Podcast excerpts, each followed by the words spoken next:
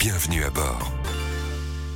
Un trait égal danger, de trait égal sécurité. Cet adage, hein, vous l'avez déjà entendu à maintes reprises, il faut respecter les distances de sécurité. Anne-Sophie Viennot, vous êtes responsable sécurité routière au sein du groupe SANEF. Bonjour. Bonjour Stéphanie. Alors respecter les distances, c'est essentiel et quand on regarde l'Observatoire des comportements SANEF 2023, on se dit qu'il y a encore beaucoup à faire, euh, surtout en cette période de vacances. Il y a une amélioration sur le respect des distances de sécurité. Mais ils sont toujours 22% des conducteurs à rouler trop près du véhicule qui les précède. Le week-end, ce chiffre augmente encore, un peu plus d'un sur quatre qui ne respectent pas les distances. Le week-end, en fait, ce sont des gens qui ont moins l'habitude de prendre l'autoroute, donc qui connaissent moins les règles et peut-être moins les risques. Mais c'est aussi parce que souvent il y a plus de monde et les gens réduisent leur distance à tort. Patrice Ficheux, merci euh, d'être avec nous également. Alors vous êtes euh, créateur euh, des centres Centaure, spécialiste de la route.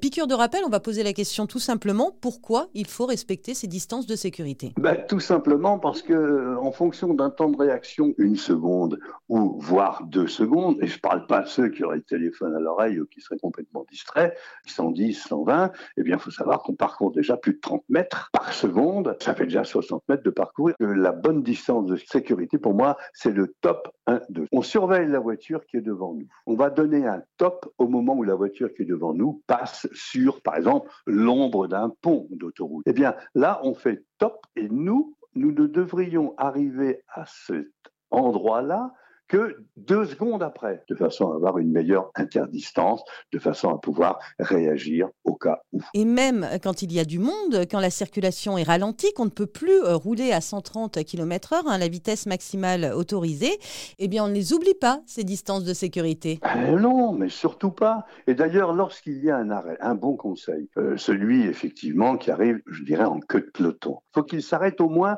à 30, 40, 50 mètres de la voiture qui est devant lui. Et tout de suite, on surveille le rétroviseur pour savoir derrière si ça freine normalement. On a notre tampon de sécurité derrière. Mais si vraiment on est le dernier de file et qu'on surprend celui qui serait discret et qui arriverait encore à plus de 120 à l'heure alors qu'on est à l'arrêt, eh c'est là où on a vraiment un carambolage épouvantable. Merci beaucoup à tous les deux pour tous vos bons conseils. On le rappelle, 22% des conducteurs qui ne respectent pas les distances de sécurité. C'est pourtant essentiel pour la sécurité euh, de tous, surtout sur la des vacances.